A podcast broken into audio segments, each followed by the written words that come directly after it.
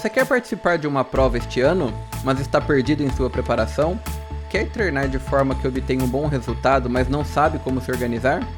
Vem com a gente, que hoje a conversa é como se preparar e eu estou dizendo treinar para uma prova.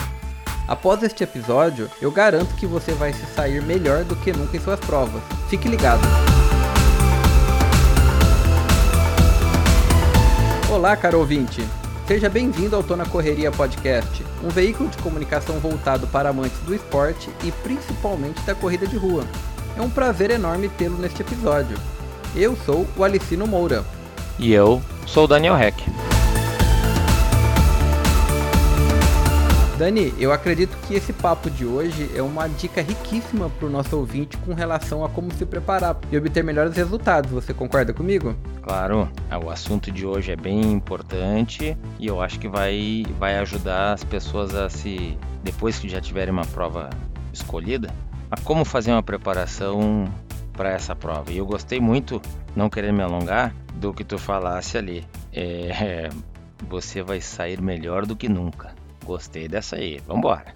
Pois é, Dani, eu acho legal e interessante colocar esse ponto, mas antes da gente começar, eu quero fazer aqui um alerta pro pessoal. A gente está trazendo um cenário, Dani, que ele é bem genérico, porque a gente não consegue considerar uma condição de uma pessoa, sendo que a gente tem muitos ouvintes de diferentes situações. Então, pessoal, leva sempre em consideração que tudo que a gente for falar aqui nesse tipo de treinamento, nessa sequência de sugestões, é que as fases podem variar um pouquinho de atleta para atleta. E também leve sempre em consideração que a prova, com a sua distância e o tempo de treino que você está tendo até a data, é, e o seu ritmo que você se encontra hoje e o condicionamento. Porque se você está querendo fazer uma prova daqui a três meses e você é uma pessoa que está iniciando na corrida, e vai fazer 5K é uma coisa. Se você está almejando fazer uma prova de 21 é outra. Se você está esperando uma maratona, mas você já vem treinando é outra. Então varia um pouquinho, né, Dani? Então as pessoas têm que entender que a gente vai dar aqui para ela o modelo de treinamento. Isso mesmo, isso mesmo. Legal. Dani, eu vou falar sobre o primeiro ponto, que na minha visão é o mais importante de todos eles, porque é este daqui que para mim, principalmente, evita com que eu me lesione durante os meus treinamentos. E o como que ele é? É o que a gente chama de treino de base. Treino de base é a principal parte de um ambiente quando você começa a se preparar para o seu ano de provas ou de treinamento e tudo mais. Ele tem uma duração que pode variar de 1 a 3 meses, como eu disse para vocês, que é esse negócio de cada um ter o seu condicionamento, então pode variar nesse sentido. Essa duração aí é de 1 a 3 meses. Ele é muito focado no desenvolvimento da capacidade aeróbica. Ele tem um objetivo de melhorar o seu nível de potência física principalmente da força, da sua resistência aeróbica, a sua questão muscular e o seu condicionamento em geral. Seja para um corredor iniciante ou mesmo para quem está buscando performance. Aí, como como eu, disse, ele se adequa para cada um. Por isso que o treino de base ele é muito importante, né, Dani? É onde ele começa a nivelar as pessoas para uma coisa mais séria, que seria o segundo item que a gente vai falar depois. Isso aí, isso aí. Na verdade, esse, o, o, treino de base ali, que nem, que nem tu tu colocou, ele dura de um a três meses, eu vou dizer que o treino de base ele não, não dá pra gente colocar um tempo ideal, a não ser que a gente tenha realmente uma, uma prova específica. Mas o treino de base a gente tem que pensar, e a gente está trabalhando com as pessoas que têm uma prova específica, tá? Mas antes de tudo, o treino de base ele serve para a vida. É só um exemplo, às vezes a gente pega uma pessoa que está sem correr, que já treinou regularmente e ela está sem correr há dois, três anos essa pessoa ela volta um mês fazendo um, um trabalhinho muito tranquilo, ligeirinha ela, ela voltou para a forma, não na forma que estava, mas ela volta a correr fácil. E aí a gente vai perguntar, mas pô, como é que tu está correndo assim? Tu ficava tanto tempo? Não, eu tenho uma boa base. Eu tenho uma boa base aeróbia. Esse treino é o mais importante. E o que, que é importante nesse treino? É a gente treinar sem olhar para o relógio é sem se preocupar com pace. Eu tenho que estar preocupado com a melhora da minha capacidade aeróbia. É aquele momento que a gente começa a ganhar gosto pela corrida, né, Dani? Vamos falar assim? De, de, tanto correr, você começa a gostar bastante, né? Em querer fazer mais exercício, mais treino. Exato, exatamente. A gente começa a gostar, ou tem uma outra coisa também, ou a odiar. Porque assim, ó, porque, é verdade, verdade. Porque o trabalho ele, ele tem que ser muito focado na frequência cardíaca, para baixar a frequência cardíaca. E esse é o grande problema. A gente está falando de uma pessoa que já está tá querendo correr, ela tem uma provinha daqui a quatro meses, uma provinha de 5, 10 quilômetros, e a gente diz que ela tem que fazer um trabalho de base. vamos trabalhar com a frequência cardíaca baixa. Ela não vai conseguir baixar essa frequência, ela vai ficar brava porque ela vai ter que correr mais devagar do que ela tem que correr. Só que o segredo é baixar a frequência cardíaca, ter paciência e coisa que a gente já falou em vários podcasts. O resultado, ele não vem agora. Ele vem depois, com o tempo, ele vem no final do ano, é por isso que é um trabalho de base. Eu estou construindo alguma coisa, eu estou melhorando a minha capacidade aeróbia para poder depois correr, conversando, para depois poder fazer estímulos de velocidade, de potência, fazer um trabalho de, de força, eu preciso ter uma construção. Porque senão daqui a pouquinho a pessoa vai, vamos fazer um trabalho de, de força, ela não tem uma base para sustentar. Então assim, ó, frequência cardíaca, treinar sem relógio, treinar conversando, é difícil pra caramba, mas é o mais importante. Coincidentemente, nos meses de janeiro e fevereiro é o que nós vamos fazer agora no nosso grupo aqui de, de Austin. Nós vamos ficar dois meses sem relógio. Ah, pode olhar o relógio, mas não é para pace. A gente tem que controlar a frequência cardíaca. Esse treino de base, ele é chato, mas a gente vê exatamente a diferença. Quem treina, quem fez um bom treino de base e quem não, e quem foi pulando etapas. Ah, se eu não preciso do relógio, eu não vou nem treinar hoje. Eu quero correr forte, eu quero. Não, não, não, não, parei. Vai gastar gasolina à toa. Guarda isso para depois poder estar tá numa boa condição, uma boa capacidade aeróbica para poder correr maior distância, aí vai poder trabalhar velocidade, vai trabalhar outras valências físicas. Verdade, Dani. Eu acho que essa é a parte principal, porque para mim foi como eu disse, evita lesões. E aí você passa a fazer uma coisa mais cadenciada e planejada. E uma das coisas que você citou é a frequência cardíaca, eu realmente noto. Por exemplo, eu não lembro de cabeça agora, mas eu vou dar um exemplo bem parecido com a minha realidade. Se eu tivesse que manter um pace de 6 minutos por quilômetro, talvez meu batimento cardíaco estivesse ali em torno de 150, 145. Se eu estiver destreinado, eu sei que com certeza eu vou estar beirando ali 160, 170, às vezes nem dando conta de manter esse tipo de pace. É muito interessante, porque vai me sentir. Vai, eu vou sentir dor, eu não vou conseguir respirar, eu vou me sentir cansado, como se fosse aquele dia que não rende tudo mais. É verdade, é, bem interessante. É, é isso aí. A gente aprende, no momento que a gente está sem o relógio, eu consigo prestar atenção na, na melhor postura, na melhor biomecânica, consigo prestar atenção na, na, frequência cardíaca, na minha respiração. Se eu fico olhando para o relógio, eu quero cada vez correr mais rápido, mais rápido, daqui a pouquinho eu estou ofegante e aí é, acaba estragando o treino. É, existe uma sequência que depois do treino de base a gente passa para o próximo patamar e aí é onde a gente foca em algumas atividades que seriam o desenvolvimento da força e a resistência em velocidade. Neste item, que seria o próximo passo depois do treino de base, a gente já começa a fazer alguns tipos de treinamentos específicos. E aí eu sei que o Dani gosta de falar sobre eles, porque um deles é treino em subida, é onde que o bicho pega, né, Dani? Onde queima as canelas né, e as coxas. Dureza. A gente tra... é verdade. A gente também mexe muito com a questão do limite de lactato, né? Por isso que a gente queima bastante, então judia. E lógico, a gente também tem a questão de saber se o pace que você consegue manter em longas distâncias. Porque aí você vai ter ali o que a gente chama de velocidade em cruzeiro. Ou seja, eu consigo manter um pace em longa distância, tipo 10 km, 5 km, alguma coisa do tipo, num pace de 6, 6,20, 5,30 e eu consigo manter ele por longos tempos. Então isso daí é meu limite. E eu já sei do meu, porque de tanto fazer treino no passado, quando eu fiz aquela prova de 10 milhas, 16 km, eu sabia que eu conseguia manter um pace X né, por vários tempos. Obviamente eu tinha muita subida e descida naquela prova, então tirando as subidas e as descidas, se eu tivesse que rodar no plano, eu sabia mais ou menos quanto tempo eu ia fazer. Mas é legal, né, Dani? O treino de subida eu acho que é um dos melhores, né? Pena que a gente às vezes precisa de um local bem específico para isso. Isso, eu, eu particularmente gosto muito de treino em subida. O treino de subida ele, ele é é muito traiçoeiro, porque primeiro que a gente tem que estar tá bem treinado, a gente tem que estar tá condicionado, tem que estar tá conseguindo estar tá com uma frequência cardíaca bem trabalhada, uma frequência cardíaca baixa, e aí a gente vê a diferença da, das pessoas que, que elevam muito a frequência cardíaca, das pessoas que conseguem suportar correr um pouquinho mais com uma frequência um pouco mais alta do que o esperado, entre 70 e 60. Tem gente que consegue suportar mais tempo a 80% do, do consumo máximo de oxigênio. Não é todo mundo que consegue isso. Isso requer muito treinamento, muita frequência cardíaca basal baixa, que é a frequência cardíaca em repouso. Mas o treinamento de subida ele dá muita força. Eu gosto muito de fazer um minuto subindo e depois volta caminhando para baixar a frequência cardíaca uma determinada número de vezes. A coxa começa a queimar, é duro, a pessoa tem que ter muita cabeça, porque se esse um, um minuto acaba sendo muito tempo, se a pessoa erra, em 15 segundos ela já estourou a frequência cardíaca. Então, claro, esse é um trabalho que, ele adquire, que a gente adquire muita força, mas a pessoa tem que vir de uma base.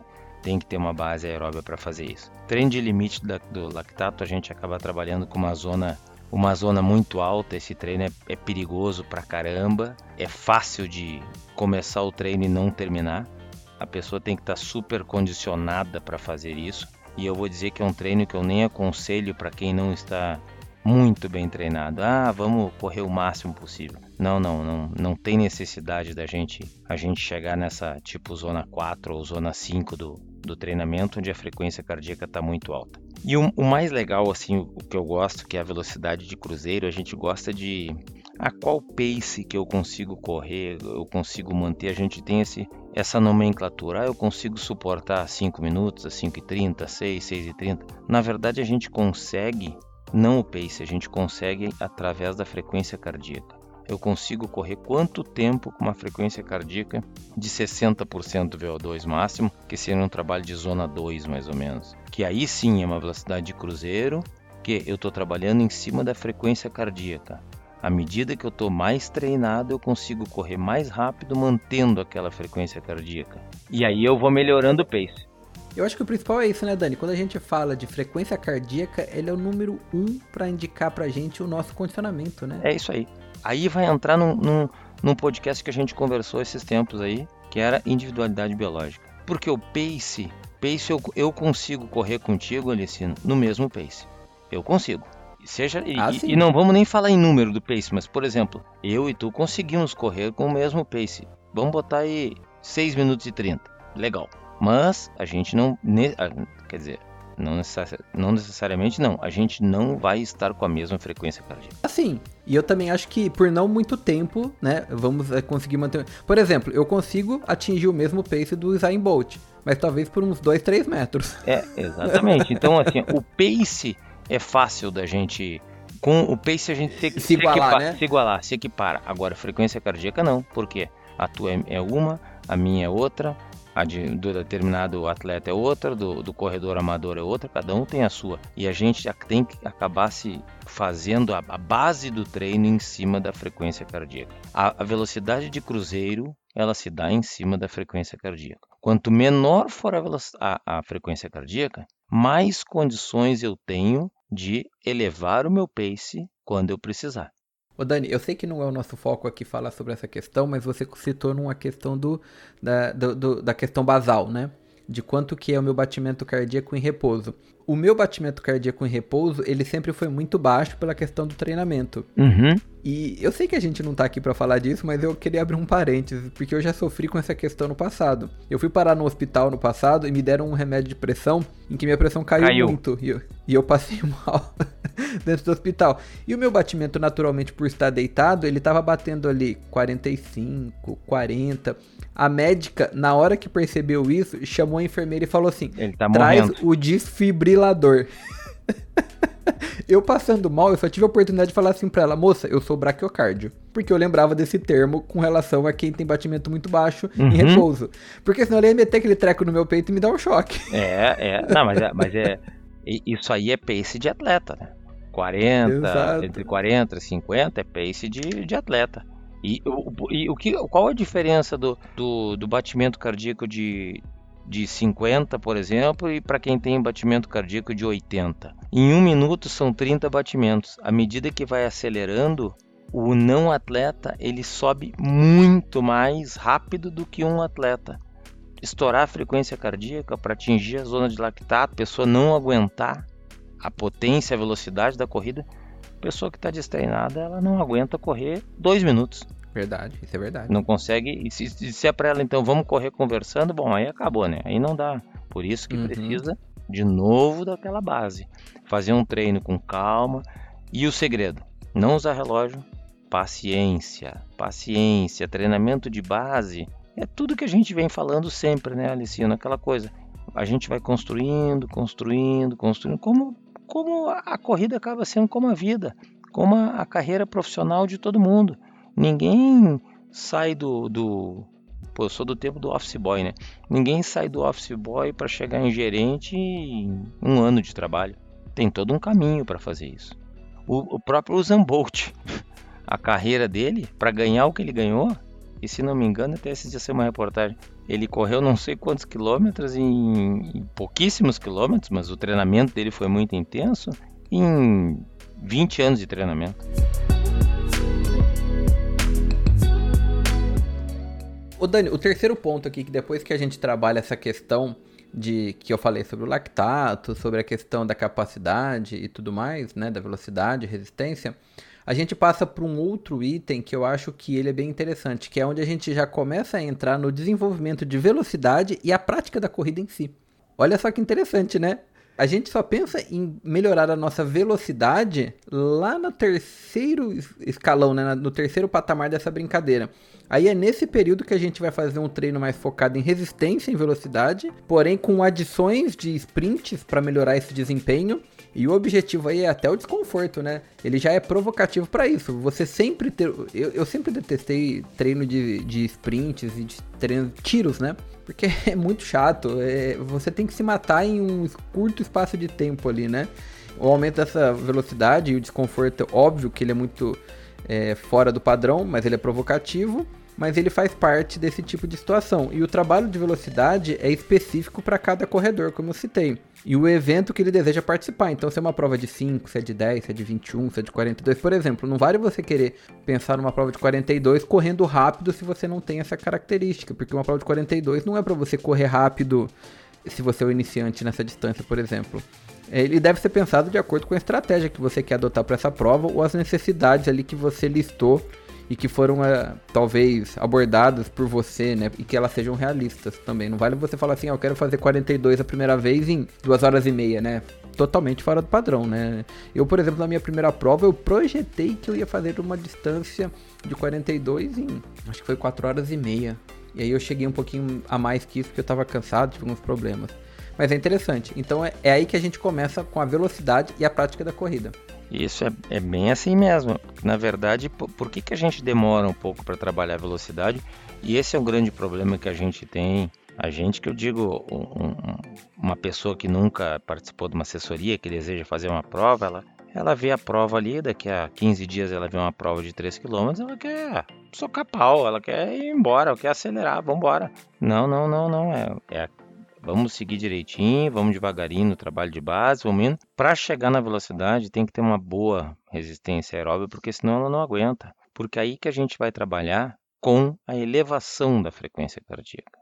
A gente vai trabalhar a elevação da frequência cardíaca, a gente faz a diminuição da frequência cardíaca, a gente faz um trabalho chamado fartlek, que são estímulos de velocidade com recuperação. E a recuperação é uma recuperação ativa. Ela pode ser caminhando ou pode ser fazendo um trote leve. Isso faz com que baixe a frequência cardíaca. Só que a frequência cardíaca só baixa se a pessoa está treinada. Se ela treinou a frequência cardíaca durante o trabalho de base. Porque senão ela faz. Vamos inventar aqui um treino. Um minuto correndo por 30 minutos caminhando. Se a pessoa não está treinada, ela vai, ela Primeiro, esse um minuto. 30 minutos correndo ou 30 segundos? Não, segundos, segundos. Um minuto. Ah, bom. Não, falei errado. Um, um minuto correndo por 30 segundos caminhando. Se a pessoa não está treinada e tu não explicou para ela exatamente como vai ser esse treino, o um minuto ela vai fazer forte demais, o 30 segundos ela vai caminhar quase desmaiando, no próximo minuto ela não, não chega no fim. A frequência já está estourando, ou seja, o trabalho deu todo errado.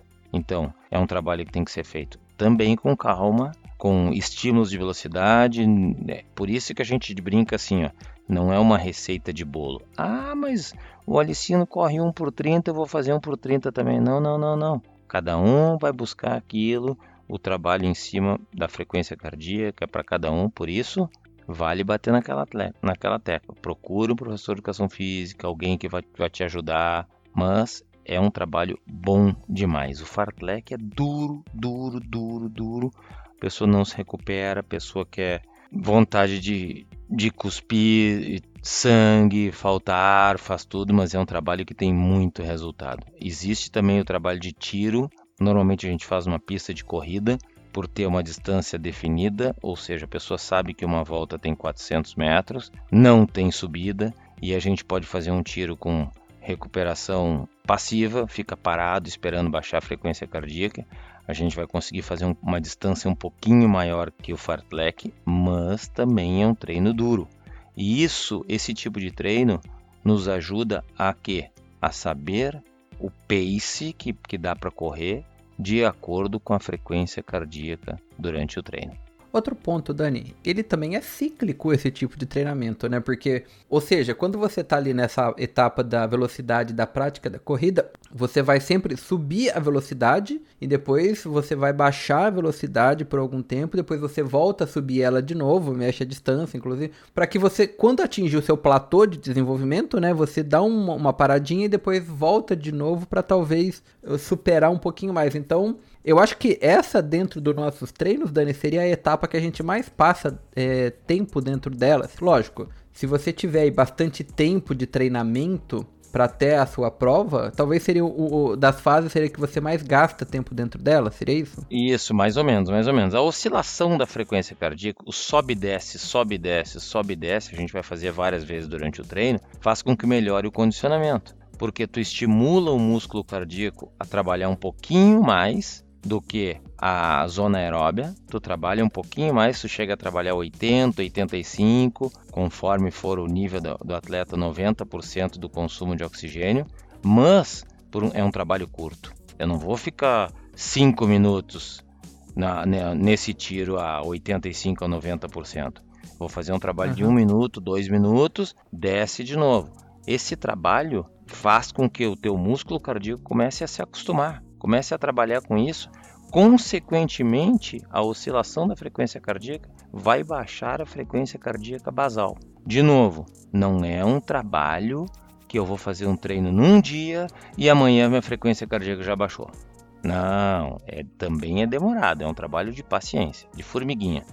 É, a questão que eu coloco aqui, Dani, é no sentido da, de você trabalhar distância e velocidades em treinos diferentes. É, seria assim, essa semana eu vou ter um longão, vou chutar aqui, tá, pessoal? Faz de conta uma questão bem patética, que hoje meu longão é de 18 km. Certo. Entendeu? Então ele é a minha maior distância no treino. Aí na semana que vem, a minha maior distância muito provavelmente vai ser 12. E depois, na terceira semana, aí sim eu vou correr para algo em torno de 20, 21. Você entendeu? Sempre oscilando também as minhas distâncias dentro dessas oscilações de velocidades nos meus treinos, para que eu faça meio que um pré-descanso entre elas e não atinja um platô. Porque se essa semana eu treino como a minha maior distância 10, a semana seguinte a maior distância 12, a outra seguinte 14, 18, 20, ou seja, eu sempre vou correr um, um, um risco de ter um overtraining ou ah. ter algum problema futuro também. Então, assim, não é que porque essa semana eu treinei X, que é a semana que vem eu tenho que treinar esse X mais alguma coisa e sempre ser assim. Não sei se você entendeu meu raciocínio, mas é sempre oscilar, mas nunca é, achando que eu sempre tenho, tenho, que treinar mais do que anterior. Não, não, não, não, entendi, entendi.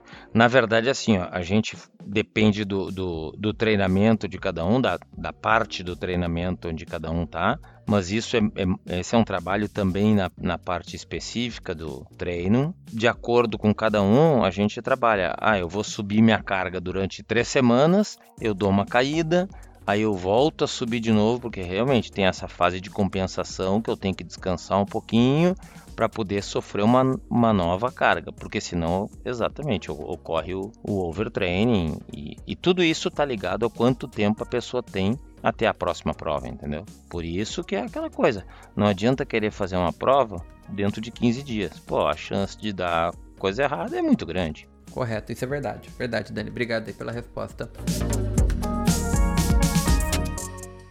Agora, Dani, eu acho que a gente entra na parte final, quando a gente está já perto da data da prova, que é um dos itens que eu também considero um pouquinho importante. Às vezes ele é muito negligenciado, ele foi negligenciado por mim na época da minha maratona, por isso que eu não entrei na maratona na minha melhor condição. Então é um alerta que eu dou, que é quando eu já estou perto da prova ou da data da prova, eu tenho uma redução gradual e um descanso organizado para essa prova, porque a prova alvo ela vai me exigir que eu esteja praticamente descansado. E para isso eu devo atingir a minha melhor fase. Aí, Dani, o tempo é você que me fala. A literatura que eu achei, ele falava de uma a três semanas antes da prova fazer o que a gente chama de polimento, né? De fazer uma redução bem gradual, continuar correndo, mas não no mesmo ritmo, na mesma velocidade que você almeja a prova, não distâncias longas, mas só para manter alguma coisa nesse sentido. E aí você reduz todo o seu treino apenas para fazer uma manutenção e aí você pode participar de algumas provas menos importantes, mas de não de longas distâncias, o que a gente chama de prova de luxo. Algumas pessoas preferem, eu não gosto muito desse modelo, porque eu não entro em prova de luxo para brincar, como você sabe, né? Eu não fico ali, ah, porque é de luxo, eu vou fazer 10 quilômetros em uma hora e meia. Não tem esse papo comigo, mas é no sentido de você preservar e fazer uma redução gradual. E aí, Dani, que, que você me diz? A gente pode fazer esse polimento? Como que você organiza uma situação como essa? Deve, deve. A gente deve fazer e isso é, é, tem que ter um cuidado. Não só essa, mas, mas todo, todo treinamento a gente tem que ter um cuidado, porque cada pessoa é, é uma pessoa. Tem gente que responde melhor ou pior, de, dependendo do, do tempo que for. Tem gente que que precisa de um descanso maior, tem gente que não suporta um descanso maior, então a gente tem que fazer. Uma coisa é, é fato, a pessoa ela tem, que, ela tem que chegar na prova descansada. A gente tem que fazer um, um, um treinamento em que ela esteja na melhor forma possível no dia da prova. A pessoa tem que. O, o treinamento em si ele, ele tem que tem que ter essa fase de descanso também. De uma a três semanas antes da prova é um polimento que a gente pode botar assim para quem vai correr uma maratona porque daí começa a cair bem o, o, o treino, ele tem que estar tá correndo na semana da prova, ele vai ter que fazer uma distância mais curta, não adianta ele, ele querer ficar correndo cada vez mais, mais, mais até chegar numa maratona. Mas uma pessoa que vai correr uma prova de 5 km, ah, ele não pode parar três semanas antes. Não, porque senão tu, tu acaba com ele. Independente do, do condicionamento, é uma prova que não, o, tempo de duração dela não é um tempo tão grande, mesmo que a pessoa vá fazer caminhando. Então ela não pode parar três semanas. Então ela vai parar cinco, seis dias, no máximo uma semana antes da prova, entendeu? Para descansar bem. Mas isso varia muito de, de pessoa para pessoa. Mas o descanso pô, é importante pra caramba. É muito importante. Como também é importante, normalmente as provas são no, no domingo. Ah, na sexta-feira a pessoa dá uma corridinha dá uma corridinha para sentir temperatura, para sentir como é que tá, mas não, não, não vai querer correr uma hora e meia dois dias antes da prova. Corre de 20 a 30 minutos no máximo. Isso se a pessoa for fazer uma prova grande. Se a pessoa tem uns 5 km, ah, dá uma corridinha de 5, 10 minutos só para avisar o corpo que daqui a pouquinho ele, ele vai sofrer uma carga que tem que ter sido treinada. Mas é o descanso, é, eu sou super favorável ao descanso. Mas isso é uma briga que a gente tem. Tem gente que não quer descansar. É, isso é normal, né? A gente sempre quer entrar na prova pilhado, né? E, eu, e é o maior erro que dá, porque esse foi o meu. Depois da prova, Dani, uma das coisas que a gente também tem que levar em consideração é o tempo de recuperação. Eu sempre ouvi as pessoas falarem que a gente tem que considerar mais ou menos uma equação da seguinte forma: para a distância que você correu daquela prova, você considere cada milha corrida um dia de descanso. É como se fosse uma equaçãozinha, não é, não é uma equação certa, mas pensa assim: 3 quilô, é, 5 quilômetros é em torno de 3 milhas, então você teria que é, gastar 3 dias descansando. 10 quilômetros é em torno de 6 milhas, então que você gastasse ali 6 dias descansando ou se recuperando, né? A palavra correta é recuperando, não descansando, é recuperando daquela prova que te exigiu bastante, principalmente para uma pessoa mais novata. Lógico que varia de pessoa para pessoa, isso não é uma regra geral, mas é uma equaçãozinha que eu sempre ouvi para as pessoas que estão iniciando ou aquelas que sofreram bastante numa prova, porque são iniciantes. É, a gente tem que. Existe esse período pós-prova que a gente tem que saber que tem que fazer esse, esse descanso. Na verdade, é uma recuperação, né?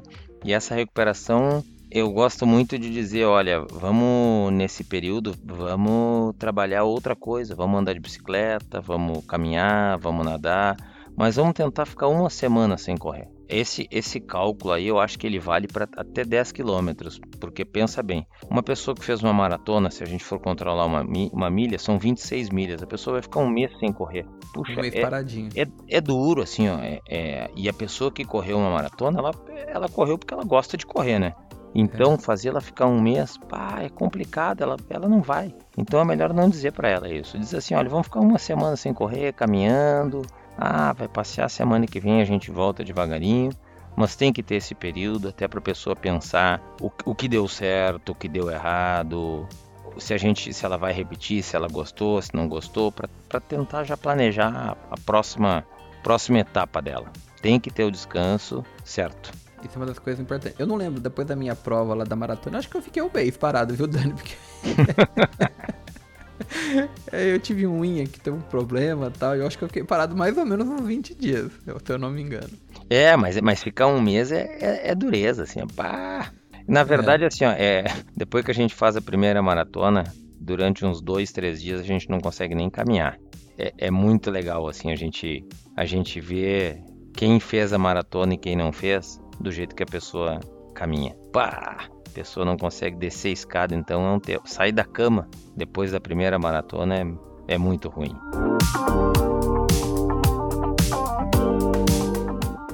Este é o Tona Correria Podcast, um podcast destinado a todos os corredores de rua do Brasil e do mundo que falam português. Estaremos aqui sempre postando novos episódios dos mais diversos temas, Tô na Correria é uma criação de dois amantes da corrida de rua disponível apenas em podcast. Por isso, assine o nosso feed e fique por dentro dos nossos episódios.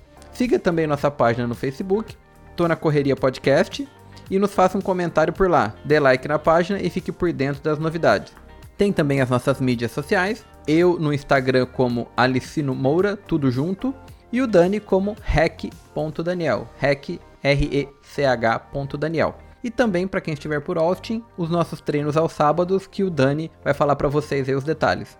Quem estiver passeando por aqui, quem tiver, quem mora por aqui, quem está afim de, de começar a correr ou de conversar sobre corrida, agora sábado, no dia 8, a gente estamos voltando aos nossos treinos depois do período de, de final de ano, de férias, e a gente vai conversar especificamente sobre período de base de sobre frequência cardíaca. Nós vamos nos encontrar a partir das 8 da manhã. Eu estou ali no Olson Meadows Park, em Cedar Park, no Brush, na Brush Creek Road.